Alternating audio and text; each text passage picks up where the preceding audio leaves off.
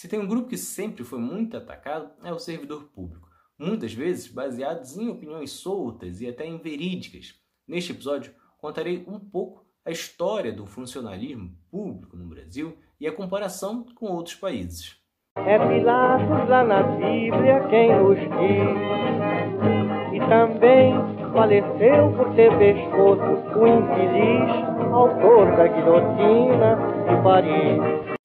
Funcionalismo público no Brasil existe desde o tempo da colônia e tinha como função reduzir a distância entre a colônia e o rei. Era, portanto, um representante da corte e da centralização governamental. A partir de 1808, com a vinda da família real para cá, ficou ainda mais clara a importância do trabalho administrativo e da necessidade de desenvolver a colônia, afinal, havia sido elevada aos status de reino. Os funcionários públicos passavam então a ser os responsáveis por executar serviços básicos e essenciais do Estado. Isso se manteve no período imperial e no começo da República. Só que na primeira Constituição do período republicano de 1891 deixava aberto os critérios para entrada na carreira. Em 1915, uma lei deixa de modo formal a estabilidade para o servidor público.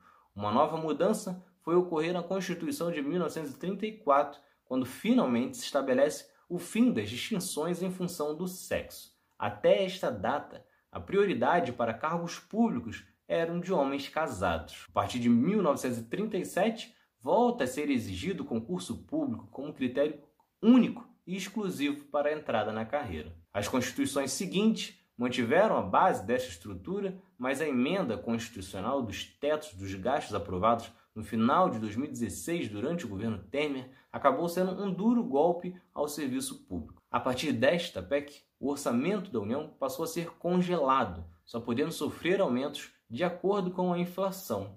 E isso só pode ser revisto em 2027. Isso acaba tendo impacto no serviço prestado, pois impede a entrega de novos hospitais, novas escolas, investimentos e saneamento e na contratação de funcionários como médicos e professores. E engana-se quem pensa que esse número é exagerado, pelo menos não se comparar com os principais países do mundo. Atualmente, o Brasil tem cerca de 11 milhões e 500 mil servidores públicos, considerando militares e funcionários da esfera federal, estadual e municipal, o que significa 5,3% da população. Números que deixam o Brasil muito atrás da maioria dos países.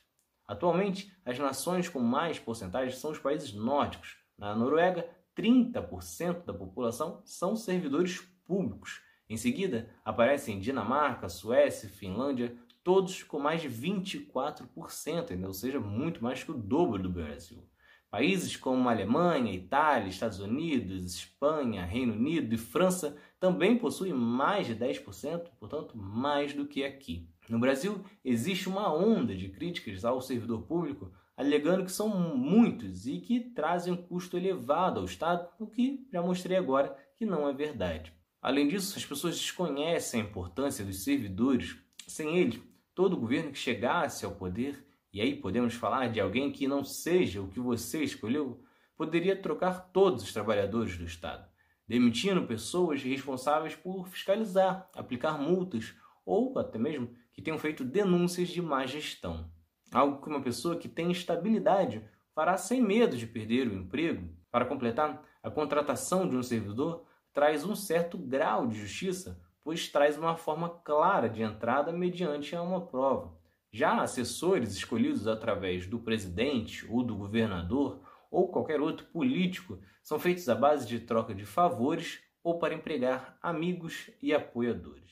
Então é isso. Se vocês gostaram, se inscrevam, ativem as notificações e continuem acompanhando. Tem mais outro lado da história por aí. Valeu!